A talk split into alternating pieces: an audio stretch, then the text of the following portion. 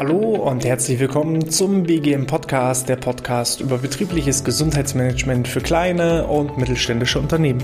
Mein Name ist Hannes Schröder und heute gibt es fünf Tipps für ein gesundes Betriebsklima. Wir hatten in den vergangenen Wochen immer mal wieder Themen wie Unternehmenskultur, Kommunikation, Motivation, Teambildung, Werte, Normen und all diese Dinge wollen wir jetzt noch einmal zusammenfassen mit unseren fünf Tipps für ein gesundes Betriebsklima. Ja, Tipp Nummer eins ist auch so ein bisschen ja, evolutionär behaftet und zwar Obacht bei materiellen Boni, Obacht bei materiellen Anreizen, Obacht bei materiellen ja, Belohnungen. Denn wir Menschen sind zumindest evolutionär zurückschauend betrachtet ein soziales Wesen. Das heißt, früher war es so, ich sage jetzt mal Steinzeit. Wir alle lebten in einer Höhle. Wir waren alles gleichberechtigte Teammitglieder. Jeder hatte so seine verschiedenen Aufgaben. Es gab da die Jäger, es gab die Sammler, es gab diejenigen, die den Nachwuchs behütet haben. Und da gab es aber keine Wertung. Ne, natürlich äh, gab es unterschiedliche Tätigkeiten, aber es gab keine Bewertung in Form von Hierarchie, in, in Form von Bewertung, Entlohnung, sondern letzten Endes, wenn der Jäger seine Beute gefangen hat, wurde die Beute mit eingeteilt. Die Sammler ebenfalls geteilt. Der Nachwuchs war zur Generationenerhaltung ebenfalls wichtig. Das heißt, jeder hatte seine Aufgaben und jeder war gleichberechtigtes Mitglied in dieser Gruppe. Und dann irgendwann haben wir angefangen, Besitztümer zu sammeln, Ländereien aufzubauen.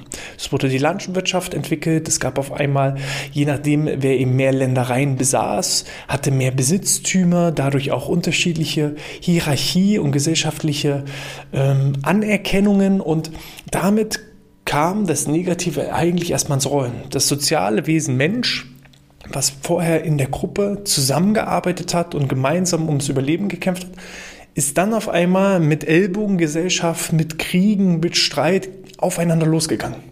Sodass heutzutage ganz viele Menschen Probleme haben und sich einsam fühlen. Dass es kein Miteinander mehr gibt, dass es Misstrauen gibt, Misskunst gibt. Und das natürlich auch im betrieblichen Kontext. Und da muss ich einfach auch aufpassen, es gibt natürlich Menschen, die kann ich mit gewissen materiellen Anreizen, mit Bonuszahlungen, mit äh, Prämien natürlich super motivieren, was vielleicht aus unternehmerischer Sicht und aus umsatztechnischer Sicht vielleicht erstmal ganz, ganz toll sein mag, aber aus persönlicher, sozialer, ähm, kollegialer Sicht natürlich eine Katastrophe ist.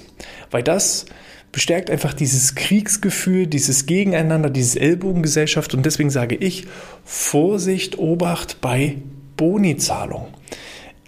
Schlauer ist es, anstatt das Ganze eben aus extrinsischer Sicht, also aus Motivation von außen durch Geld, hatten wir ja nun auch schon mehrfach, dass das immer nur einen kurzen Effekt hat. Wenn ich also eine Lohnerhöhung meinem Mitarbeiter zukommen lasse, dann freut er sich beim ersten Mal darüber. Beim zweiten Mal, ja, ist es schon gefühlte Normalität und beim dritten Mal hinterfragt er sich eigentlich, warum die monatliche Zahlung eigentlich immer noch so gering ist und er könnte ja eigentlich schon wieder die nächste Boni-Zahlung vertragen. So, das verschwindet also dieser positive Effekt der Bonuszahlung. Schlauer ist es, die mitgebrachte Motivation, die intrinsische Motivation eher zu nutzen. Das ist Tipp Nummer zwei. Ja, also Tipp Nummer eins, auf, aufpassen bei materiellen Besitztümern, weil das fördert einfach das Gegeneinander und ich will ja aber eine gesunde Betriebskultur, ein gesundes Betriebsklima schaffen, wo es miteinander ist und nicht ein Gegeneinander. Und ähm, Stattdessen sollte ich gucken, was ist denn die Grundmotivation eines Mitarbeiters? Das ist Tipp Nummer zwei. Nutze die mitgebrachte Motivation. Denn ich bin der festen Überzeugung, jeder Mitarbeiter, der bei dir im Unternehmen, in deinem Team anfängt, der hat erstmal eine Grundmotivation, sonst würde er nicht anfangen bei dir. Es ist ja kein Sklave. Da sind wir ja Gott sei Dank auch rausgekommen. Es ist kein Sklave, der als Söldner sein Geld bei dir verdienen muss, sondern jeder Mensch hat ja seine freie Wahl, sich seinen Arbeitgeber auszusuchen und unterschreibt dann freiwillig selbst seinen Arbeitsvertrag. Und in dem Moment, wo er den Arbeitsvertrag unterzeichnet, da muss es ja irgendeine gewisse Motivation in ihm gegeben haben, sonst hätte er den Stift nicht in die Hand genommen. Warum sollte er bei dir anfangen? Und jetzt musst du gucken, was genau ist das, was ihn motiviert hat. Und dann musst du dafür sorgen, dass dieses etwas, was du herauskristallisiert hast, nicht verschwindet. Und da nutzt einfach die, die Möglichkeit, die persönlichen Wünsche, Ziele, Träume, Herausforderungen, Fähigkeiten eurer Mitarbeiter aufzugreifen. Wenn jemand extrem künstlerisch veranlagt ist, dann guckt einfach, wie kann ich diese künstlerische Veranlagung vielleicht zunutze machen für mein Unternehmen? Wie kann ich die Arbeitsaufgaben desjenigen so gestalten, dass er seine persönlichen Fähigkeiten, die Dinge, die ihm Spaß machen, auch in seiner täglichen Arbeit mit ausführen kann? Ne? Es wäre jetzt zum Beispiel eine Katastrophe, wenn jemand überhaupt nicht gerne Sport macht, ihn jetzt bei uns als Sporttrainer zu engagieren. Das ist, das ist Humbug, sondern wir müssen natürlich gucken, wer hat da sowieso schon Bock drauf. Ja, wer macht eigentlich den ganzen Tag nichts lieber als das? So.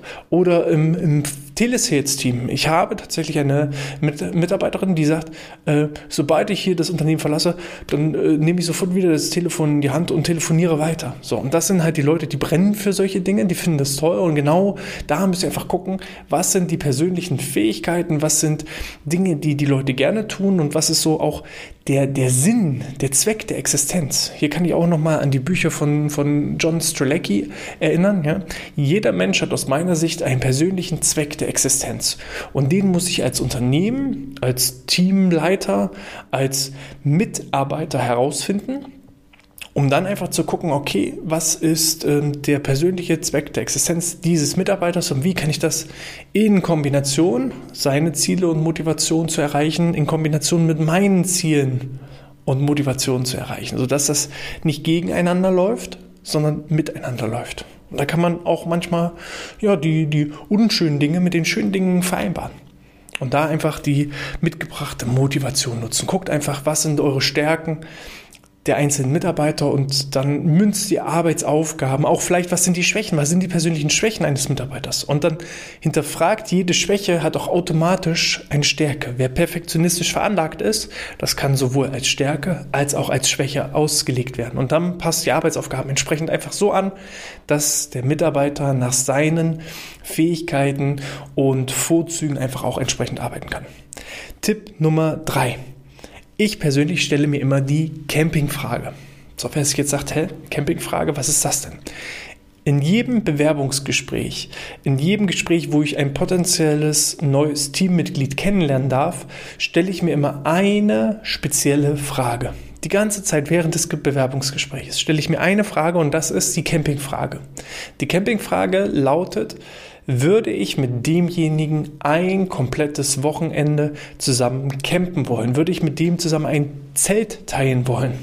Und wenn diese Frage mit Nein beantwortet werden muss, weil er einfach menschlich nicht passt, weil er von seinen Zielen und Ausrichtungen und Bedürfnissen einfach nicht zu mir passt, dann können die Qualifikationen noch so gut sein. Wenn es menschlich nicht passt, dann ist das einfach nichts. Wenn die Einstellung nicht passt, dann ist das einfach nichts. Ich bin der festen Überzeugung, äh, man sollte Menschen nicht mehr nur nach ihren Qualifikationen einstellen. Die Qualifikationen, die Zeugnisse gucke mir inzwischen gar nicht mehr alles an.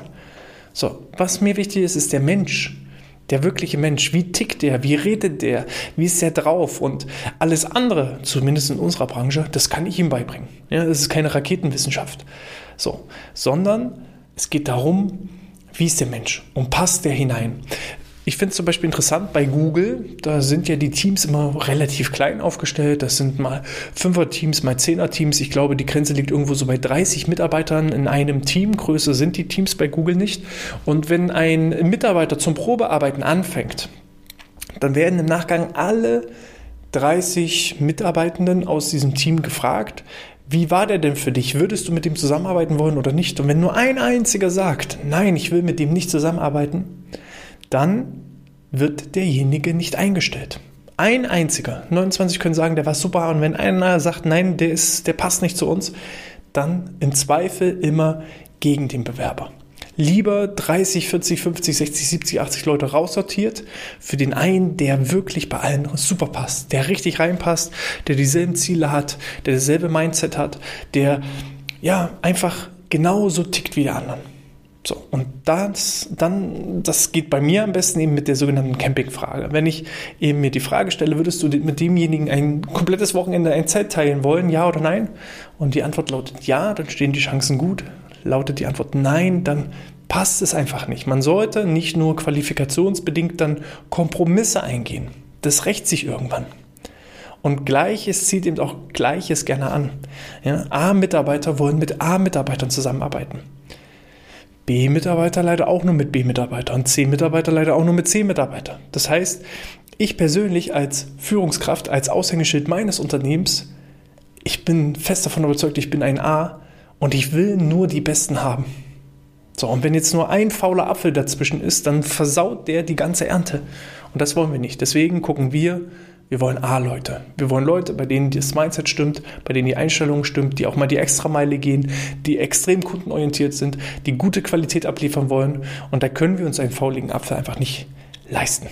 Und deswegen ist bei uns immer die Campingfrage, weil ich weiß, alles klar, mit dem würde ich nicht nur, das ist das Witzige, mit dem würde ich nicht nur ein Wochenende verbringen. Aus eigener Erfahrung mit meinem Team weiß ich auch, ich verbringe auch regelmäßig Freizeit mit meinen Leuten und sehe das nicht nur als Arbeitskollegen. Wir sind keine Arbeitskollegen, wir sind Freunde. Und das, finde ich, ist ein super Ding, um ein gesundes Betriebsklima zu schaffen. Es muss aber auch aufgepasst werden, das ist Tipp Nummer vier schaffe sowohl Homogenität als auch Heterogenität. Die Balance zwischen beiden ist ganz, ganz wichtig. Ich will keine Armee von Ja-Sagern heranzüchten. Es nützt nichts, wenn ich immer die Ideen vorantreibe und alle äh, stehen dem Ganzen immer hundertprozentig dahinter und sagen, ja, genau so machen wir das. Ich will keine Ja-Sager produ produzieren. Ne? Das wäre jetzt ausschließliche Homogenität. Das ist wie in einer guten Partnerschaft. Wenn die beiden Partner dann so homogen sind, die ziehen die gleichen Klamotten an, die denken das immer das Gleiche, der eine fängt einen Satz an, der andere beendet den Satz, das wird ja natürlich auch irgendwann langweilig und man entwickelt sich natürlich auch nicht weiter. Das absolute Gegenteil ist natürlich auch nicht befriedigend, wenn es immer nur kracht und Krawall gibt und man immer nur gegeneinander arbeitet. Deswegen sage ich, eine gute Mischung zwischen Homogenität und Heterogenität ist extrem wichtig, weil die Heterogenität sorgt einfach dafür, dass ich neue Ideen entwickle, dass ich auch mal unterschiedlicher Meinung bin, dass ich darüber auch diskutiere über die neuen Ideen und so einen gemeinsamen Weg finde. So, es darf aber nicht so sein, dass jeder seine Meinung durchsetzen will. Es darf aber auch nicht so sein, dass einer die Meinung vorgibt und alle anderen stimmen einfach ohne darüber zu diskutieren zu. Und deswegen ist diese Balance zwischen beiden, Homogenität und Heterogenität, so extrem wichtig, weil dann hat man so diese, diese Diskussion untereinander, aber trotzdem hat man das gleiche Ziel, was man verfolgt. Das ist manchmal so ein bisschen auch irritierend für neue Mitarbeiter zwischen mir und meinem Co-Buddy Andreas. Weil Andreas und ich, wir sind von Typ Mensch her extrem unterschiedlich. Ich habe das schon mehrfach betont. Ich bin derjenige, der sagt, los geht's, Attacke und wir setzen erstmal um und die Fehler korrigieren wir im Nachgang. Andreas hingegen ist eher so der perfektionistisch Veranlagte. Der will wirklich alles bis ins Detail schon im Voraus planen. Der liest zu jedem Thema erstmal drei Bücher, bevor er damit anfängt. Der ist eher umsetzungsschwach, im Gegensatz zu mir, aber ähm, der perfektere und ordentlichere. Und diese Mischung aus beiden, das ist das, was uns so unglaublich stark macht. So, und deswegen sage ich auch ähm, Heterogenität in Form einer bewussten Heterogenität. Am Anfang haben wir uns da manchmal ein bisschen schwer getan, wenn unsere Mitarbeiter auch dann gesagt haben, ja, ihr seid immer unterschiedlicher Meinung. Inzwischen haben wir das klar kommuniziert, dass wir eine bewusste Heterogenität haben. Und dass, wenn wir auch mal nicht derselben Meinung ist, sind, dass sich da keine Gedanken machen braucht. Wir finden immer auf den gemeinsamen Nenner. Also wir haben schon eine gewisse Homogenität, aber in einzelnen Punkten sind wir dann doch unterschiedlicher Meinung. Und das macht es eben auch spannend und äh, ja, hält, hält die Ehe dann eben auch auf attraktivem Niveau, dass man sich immer noch auch ja, interessant findet. So. Und das eben auch auf Betriebs, Betriebssicht. Ja nicht nur in der persönlichen Partnerschaft. Ähm, falls man merken sollte, dass man in einer Organisation zu homogen ist, dann gibt es auch verschiedene Managementtechniken. Eines davon ist zum Beispiel ähm, die Methode, die sechs Hüte nach De Bono. Wer das nicht kennt, einfach mal googeln. Ähm, man kann das auch alleine machen, zum Beispiel diese sechs Hüte Methode nach De Bono, aber man kann das auch im Team super machen. Das Ganze ist wie folgt gestaltet. Es gibt halt äh, sechs verschiedene Farben, sechs verschiedene Hüte, die sich Leute aufsetzen. Da gibt es den Pessimisten, da gibt es den Optimisten, dann gibt es den neutralen Analytiker, dann gibt es den emotionalen Typen, dann gibt es den äh, kreativen Typen und äh, den strukturierten, also wirklich so ganz, ganz unterschiedlich vom Niveau. So, und ähm, wenn es dann eben darum geht, Ideen und Lösungen zu finden, dann ist zum Beispiel der kreative Kopf, der immer wieder neue Ideen reinwirft.